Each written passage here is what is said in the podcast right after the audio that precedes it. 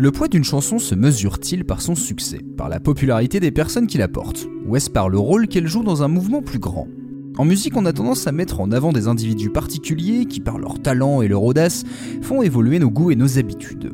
On en oublie souvent qu'il y a aussi une filiation avec des artistes anciens ou contemporains, volontairement ou non d'ailleurs, parfois connus mais régulièrement anonymes. Et quand cette musique porte un combat social qui dure depuis des siècles, elle peut autant attirer la censure que la reconnaissance internationale. Nous partons pour ce 13e épisode en Afrique du Sud pour parler d'un message d'avertissement qui a fait pas mal de bruit. Bienvenue dans Blues from the News. You may turn your radio on soon in the morning. Sad news every day. Certaines rencontres sont parfois évidentes et fascinent quand on a le sentiment d'assister à un truc historique. Ça peut paraître exagéré, mais l'exemple du jour tend à le prouver. En 1965, Myriam Makeba et Harry Belafonte font un album ensemble. C'est la réunion de deux artistes majeurs, deux exceptions inratables dans un univers musical presque entièrement tourné sur l'Europe et l'Amérique du Nord. J'avais parlé de ce cher Harry dans un épisode de La même et pas pareil sur la chanson Deo et du rôle indispensable qu'il a eu dans l'acceptation de la musique afro-caribéenne dans les oreilles américaines. Alors prenons quelques minutes pour rappeler qui est Myriam Makeba, déjà à l'époque. On est deux ans avant ce qui restera sans doute son plus grand succès, Pata Pata, mais elle est déjà une sacrée référence.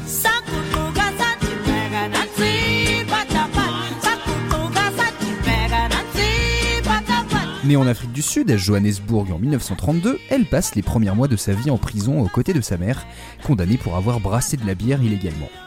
Elle grandit ensuite chez son père, puis sa grand-mère à Pretoria. Elle chante à l'église et se fait vite remarquer, au point de faire une performance en solo pour la venue de la famille royale britannique à seulement 15 ans.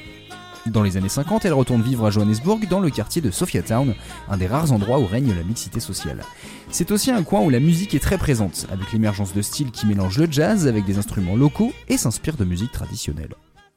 Sa carrière d'artiste commence vraiment en tant que chanteuse au sein des Manhattan Brothers qui lui permettent de tourner dans les pays voisins, puis avec un groupe entièrement féminin, les Skylards. En parallèle, Myriam joue dans plusieurs films, comme Back Africa en 1957, puis King Kong, aucun rapport, ça parle d'un boxeur. Elle est invitée au Festival de Venise pour recevoir un prix pour son rôle dans Comeback Africa, mais doit faire face aux autorités sud-africaines qui n'ont pas trop aimé l'image négative qui est donnée de leur régime dans ce documentaire. On est officiellement sous apartheid depuis une dizaine d'années, mais on va y revenir plus tard. Alors depuis Venise, Makeba choisit de ne pas rentrer en Afrique du Sud, première pour une artiste noire du pays.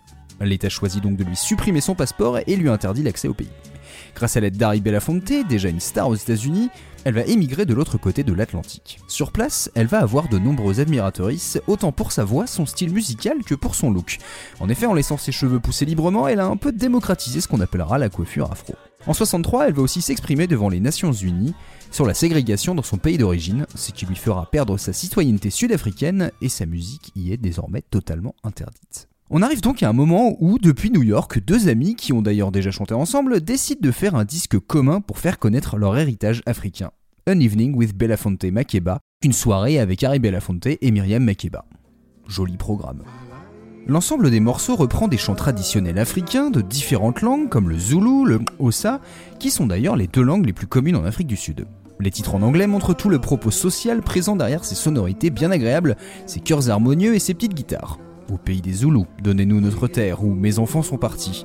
On pourrait presque regretter que les deux chanteurs à la voix si remarquable n'ont fait que deux duos ensemble, et ont préféré faire une sorte de ping-pong sur l'album, lui sur les chansons impaires, elle sur les titres pairs. Et en sixième position, on trouve un morceau très entraînant, Dandemniama Vervoort, qu'on pourrait traduire par Attention Vervoort.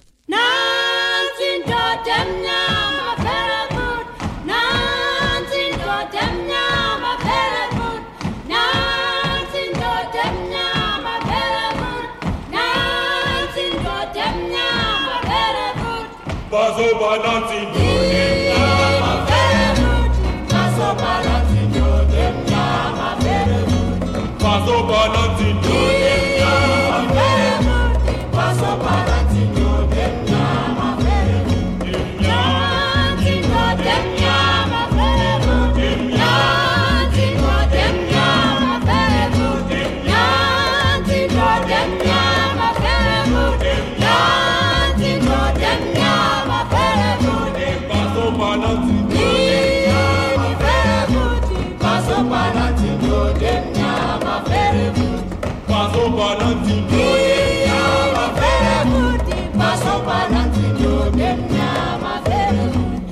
On a donc deux phrases qui se répètent et s'intercalent entre la puissance subtile de Myriam Makeba et des chœurs masculins bien graves, telle une sorte de canon qui nous prend par surprise. C'est une chanson qui se scande et c'est bien son but. C'est sans doute la chanson la plus explicite ou en tout cas la plus ancrée dans le contexte politique de l'époque. Contemple les noirs qui avancent vers Wurt, fais attention aux noirs qui avancent vers Wurt. On parle ici d'Hendrik Verwoerd, artisan de l'apartheid, ce régime d'intensification d'une ségrégation raciale qui existe depuis des siècles. Dès 1948, le Parti nationaliste à peine élu met en place sa politique basée sur une hiérarchie ethnique où la minorité blanche est toute puissante, au-dessus des Asiatiques, des colored, c'est-à-dire les gens nés de mélange entre plusieurs ethnies, et en dessous les Noirs africains. Le gouvernement veut diviser l'Afrique du Sud en États séparés, répartis par groupes ethniques, et quand Hendrik Verwoerd devient le Premier ministre en 1958, il confirme ce développement séparé, une sorte d'indépendance forcée où l'on impose aux Noirs de quitter leur situation pour aller vivre dans des territoires à la marge, avec le but de leur retirer leur citoyenneté sud-africaine une fois qu'on les a virés. Ils deviennent des citoyens d'une nouvelle terre, considérés comme des immigrés qui viennent travailler en Afrique du Sud. La politique de ségrégation a été très répressive dès les années 50. Ainsi, Sophiatown, le quartier prospère dont je vous parlais plus tôt, a été vidé de ses dizaines de milliers d'habitants en février 1955. On les a bougés du centre de Johannesburg pour les placer à 20 km de là, sur un terrain nommé Meadowlands qui fera plus tard partie de l'immense ghetto de Soweto. Le quartier de Sophiatown a été totalement rasé pour y installer une banlieue pour blancs baptisée Triomphe. Quand on entend la chanson de Myriam Makeba, on peut se dire que c'est un regard à distance. Sauf que le morceau, dont le texte est incompréhensible pour le public américain, a sa propre histoire. Il renvoie à son compositeur et plus largement au combat des Noirs sud-africains face à la dictature. Voyez, c'est était un artiste et activiste sud-africain, à la fois chanteur, poète, danseur et acteur. Il s'est affirmé en tant que militant en rejoignant l'ANC, le Congrès national africain, parti visant à la défense des intérêts de la majorité noire. Il s'est notamment retrouvé dans un énorme procès aux côtés d'un certain Nelson Mandela où 156 personnes ont été accusées de haute trahison et de vouloir renverser le gouvernement pour installer un régime communiste. Un gros coup de pression qui a tourné au fiasco longue durée puisque la procédure a duré 5 ans pour ne mener à rien du tout. Mais par son engagement de plus en plus prononcé et la force de ses mots, les Mini était dans le collimateur des autorités.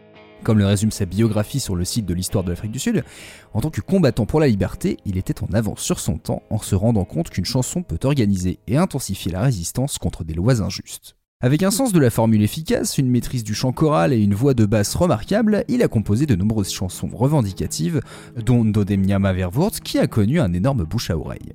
En 1963, il est à nouveau arrêté avec deux autres membres de l'ANC et jugé sur pas moins de 17 chefs d'accusation pour sabotage et crimes politiques. Les trois hommes sont condamnés à mort, et ce malgré la colère internationale. Ils seront pendus le 6 novembre 1964, mais pas avant d'avoir chanté une dernière fois. À travers les murs de la prison de Pretoria, on a entendu résonner les chants de liberté et la conviction de Mini qu'il finirait par gagner. Une ultime fois, de sa voix profondément grave, il a prévenu Hendrik Verwoerd que les Noirs allaient de l'avant et alors qu'il chantait en marchant vers sa pendaison, les prisonniers autour auraient repris son message jusqu'à ce que les gardiens les fassent taire. Donc quand Myriam Makeba a choisi cette chanson un an après, c'est autant en hommage à l'activiste condamné qu'à la lutte contre la ségrégation et souligne l'importance de la musique dans la culture noire sud-africaine.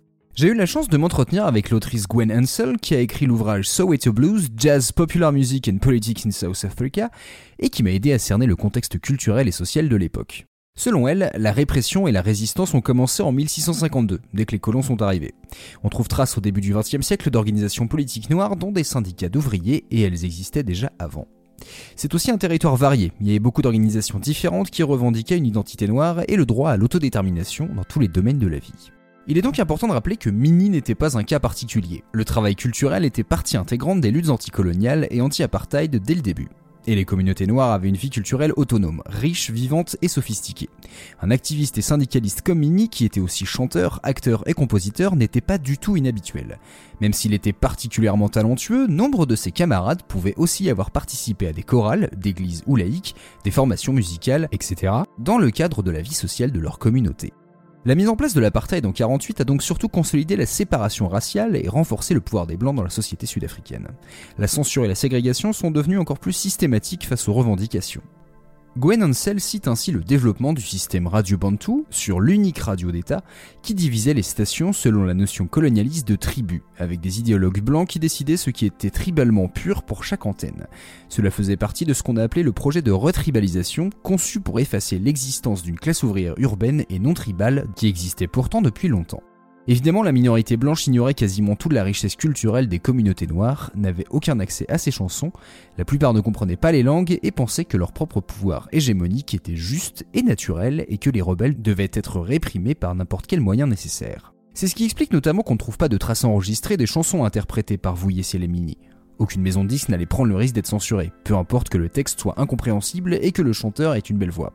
C'est par le poids de la musique chorale et des réseaux politiques à travers l'Afrique du Sud qu'une chanson comme Dom des Miama Verwurz s'est largement fait connaître. D'après l'autrice, certaines chansons utilisaient la puissance de la métaphore sur plusieurs niveaux, ce qui est inhérent à la littérature africaine. D'autres étaient totalement dans la provocation. La plupart étaient censurés par la radio d'État, y compris la musique qui n'était même pas politique, mais qui était vue comme dangereusement sophistiquée pour les publics noirs qui l'entendraient aucune chanson protestataire n'a jamais été autorisée par le régime de l'apartheid. Pour autant, on peut trouver des chansons qui sont passées sur les ondes parce qu'elles ont été prises au premier degré. Ainsi, la chanson Meadowlands, composée par Trag Villakesi en réaction à l'expulsion de la population de Sophiatown, est à la fois enjouée et dansante. Le texte est en trois langues et nous dit entre autres Nous partons jour et nuit pour aller à Meadowlands, nous adorons Meadowlands. Le gouvernement était heureux qu'on soutienne son plan, il n'a pas saisi l'ironie. En voici une version enregistrée par Nancy Jacobs et ses sœurs.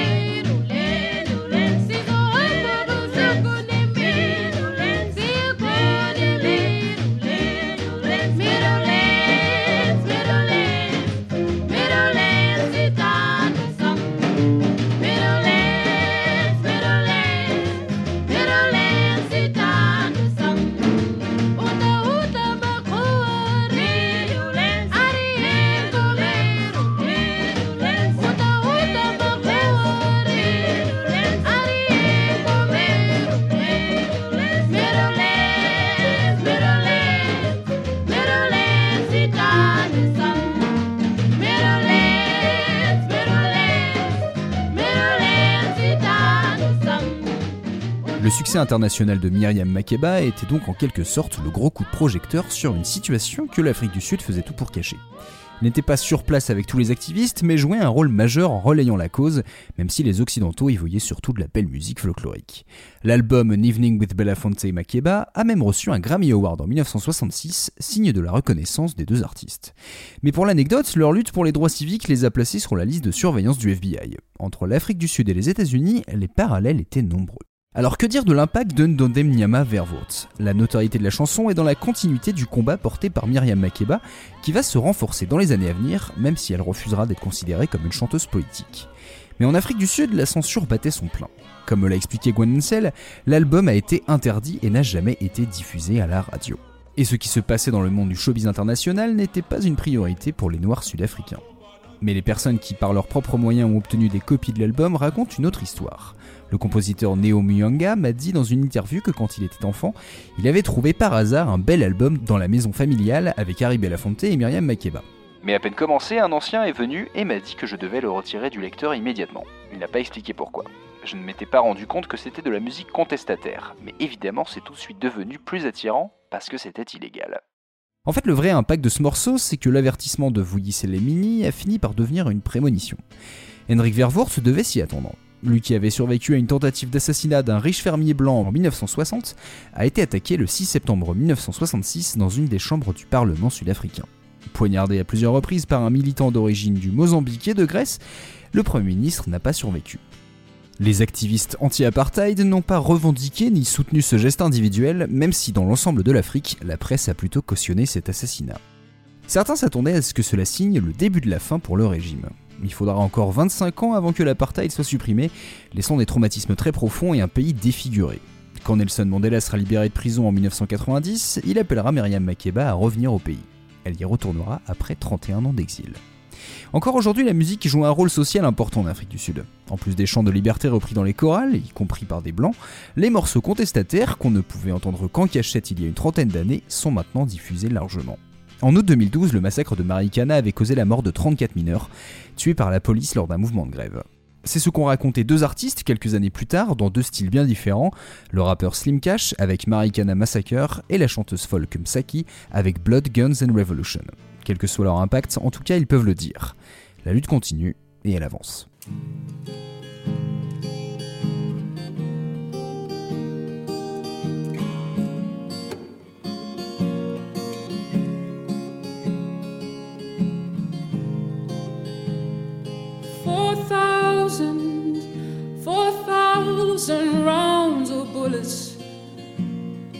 Waiting to break black bodies again.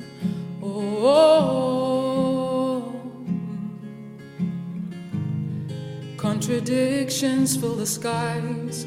But to Billy, but to Billy, they vow. Big bellied politicians mutter about how you'll be remembered. The street names echo your fame, misused freedom songs, your names.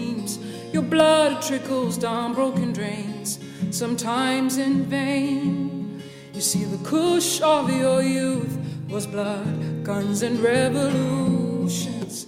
Fists in the air now, tear gas in your hearts. You see, the kush of your youth was blood, guns, and revolutions. Bullets in the air now, tear gas in your hearts. Oh, yeah.